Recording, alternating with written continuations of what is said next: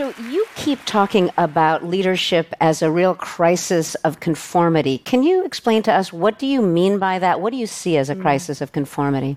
I think it's a crisis of conformity when we continue to do business and lead in the way we always have. Yet the evidence is overwhelming that the world needs us to change our ways. So let's look a little bit at that evidence.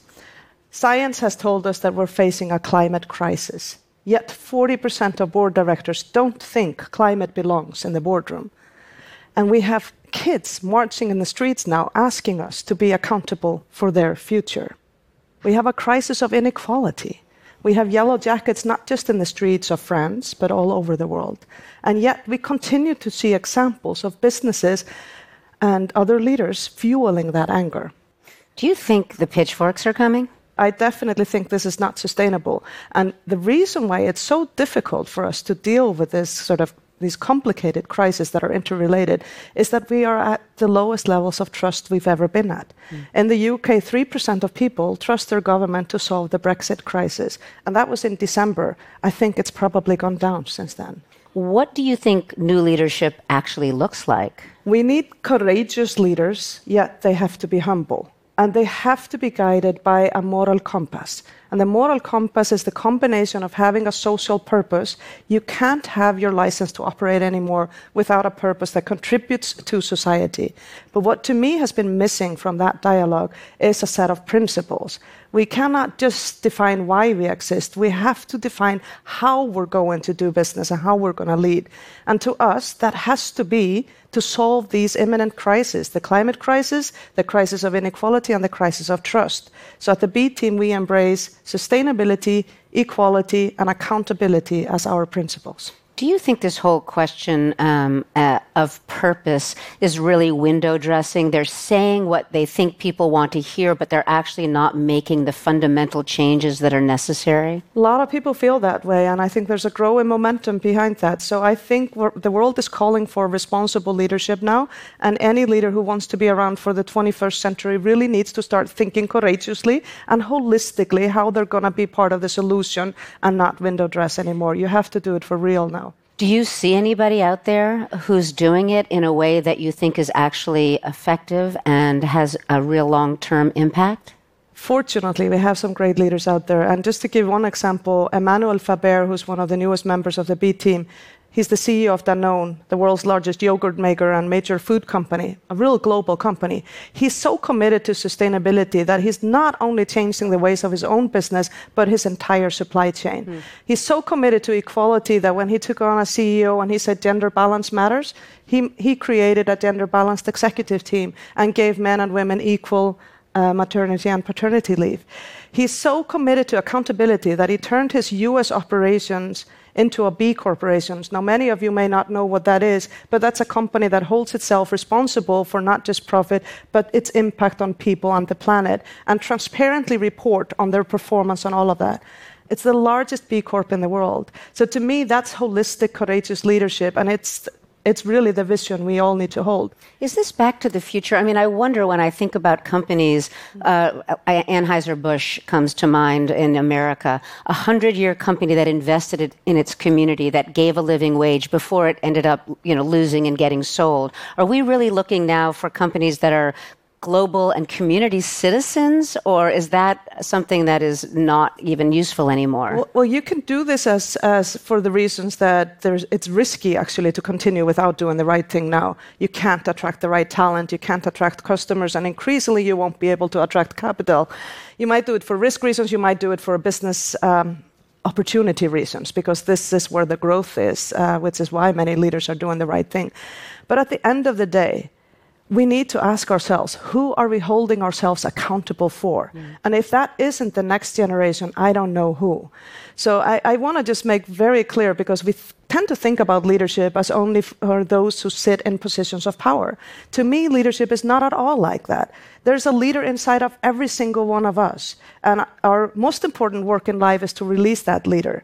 And I think one of the greatest global examples we have of um, someone who didn't, no one gave her power is the 16 year old girl called Greta Thunberg. She's from Sweden. And a few years ago, she really became, she has Asperger and she became passionate about our climate crisis, learned everything about it. And faced with the evidence, she just felt so disappointed in her leadership that she started striking in front of the Swedish parliament. And now she has started a global movement, and hundreds and thousands of school kids are out in the streets asking us to hold ourselves accountable for their future. And I, no one gave her that authority, and she now speaks to the leaders of the world, uh, heads of states, and really is impacting the world. So I really think that when we think about leadership today, uh, it can't be defined to those in positions of power, but they have disproportionately greater responsibility. But all of us need to think about what am I doing, how am I contributing, and we need to release that leader inside and actually start making the positive impact this world is calling for right now. But we have such hierarchical leadership. I mean, I understand what you're saying. It's nice to release the leader inside. But in these corporations, the truth is it's extremely hierarchical. What can companies do to create less vertical and more horizontal relationships? Well, I'm a big believer, and I've long been passionate about closing the gender gap. And I really believe gender balanced leadership um, is the way to go in order to embrace a leadership style that has been shown uh, to be more powerful. And that's when both men and women embrace both masculine and feminine values. Uh, it actually is proven in research that that's the most effective leadership um, style. But I'm increasingly now thinking about how we close the generational gap. Because look at these young children in the streets around the world, they're asking us to lead. And Kofi Annan used to say, You're never too young to lead. And then he would add, or too old to learn. And I think we have now entered this era where sort of we need the wisdom of those with experience, but we need the di- digital natives of the young generation to co-mentor uh, or to mentor us just as much as we can help with wisdom uh, from the older people. So it's a new reality, and these old sort of hierarchical ways to think about things, they're increasingly coming under pressure in this reality. And you've actually called that the hubris syndrome. Can you talk about that? Well, yes. I, uh, um, I think hubris is, can- is our cancer in leadership. That's when leaders think they know it all, can do it all, have all the answers. I don't think they need to surround themselves with people who will make them better, which to me would, in some cases, be more women and younger people and, and people who are diverse and have different opinions in general. And hubris syndrome is so present in leadership mm-hmm. still, and we know many examples of them. I don't need to name them. And the problem with that, yeah, we know them in, in, in all over the world, not just in this country. But that kind of leadership doesn't unleash leaders in others. And no one person or no one sector even has the solutions we now need to come up with, uh, the creativity and um, collaboration we need and the bold and the brave leadership we need to come uh, up with solutions that cross government, private sector, civil society, young people, older people, people of all different backgrounds. Coming together is the way to solve the issues that are in front of us. Do you see that kind of uh, leadership coming from the bottom up or the top down, or do you think a crisis is going to force us into a re examination of all of this? Well, as someone who lived through the most infamous financial meltdown in my home country, Iceland, I hope we don't need another one to learn or to wake up. But I do see that we can't choose one or the other. It is going to have to, we do have to transform the way we do, we lead from the top, the boardroom, the CEOs, we really do have to transform that. But increasingly, we will transform that because we have these social movements coming from the bottom and throughout society. And uh, the solutions exist. The only thing that's missing is will. So if we just all kind of find a way to embrace a moral compass of our own, to figure out why we exist and how we're going to lead, and if we embrace courage and humility in equal amounts, each one of us can be part of this 10 year period where we can dramatically transform the world we live in and make it just and make it about humanity and not just the financial markets. Well, we have a lot of people here who I bet have questions for you, and we have a few minutes for questions. So, is there anybody would, that would like to ask Halla a question? Hello, my name is Cheryl.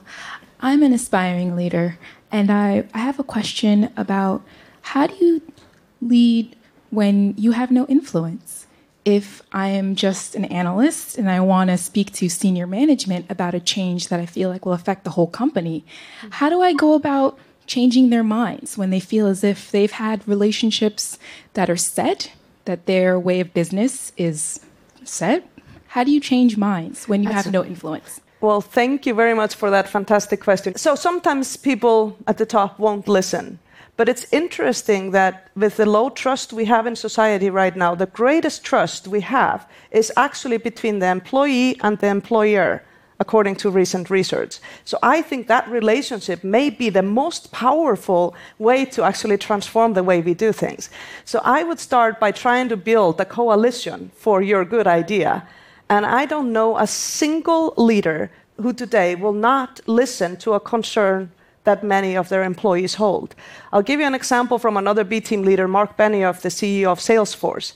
He's really been outspoken on homelessness in San Francisco, on, on uh, LGBTQI rights, uh, and all of the things that he's been standing up for, he does because his employees care about them. So don't ever think you don't have power if you don't sit in a position of power. Find the way to go convince him or her. And Mark, for example, was convinced to close the gender pay gap by two women who worked inside of his organization who told him, We have a gender pay gap. He didn't believe it. He said, Bring me the data. They did. And he's smart enough to know he needs to do something about it and was one of the first tech leaders to step up and do so voluntarily. So don't ever think that you don't have power, even if you don't sit in a position of power, but find other people to support you and, uh, and, and make the case. Thank you. Anybody else? Any other questions? Hi, I'm overwhelmed by fascination with everything you're saying, so thank you.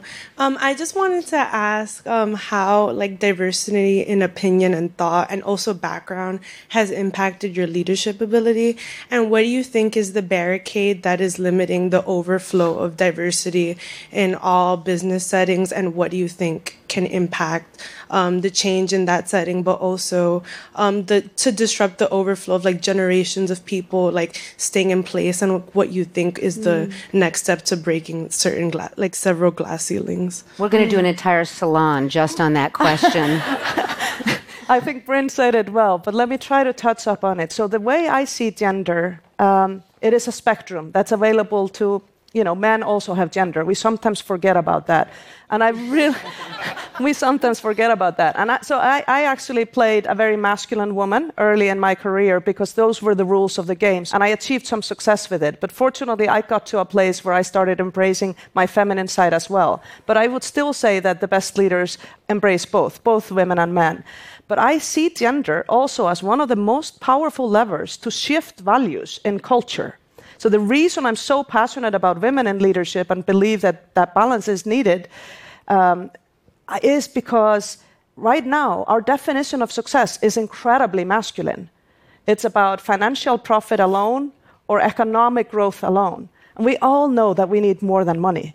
I mean, we need wellness, well being of people, and there is no future beyond the well being of our planet.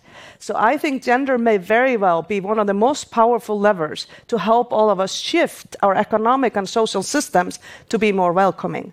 And the answer to your last part, it's so complicated, but let me try to give you a short one. I believe that the way talent and consumption is shifting is going to increasingly get companies to look at adding difference into their leadership because sameness is not working. And difference is a superpower. Difference is a superpower. Thank you very much. Halla, thank you so much. I wish My we pleasure. could talk to you all day. Thank you. Thank you.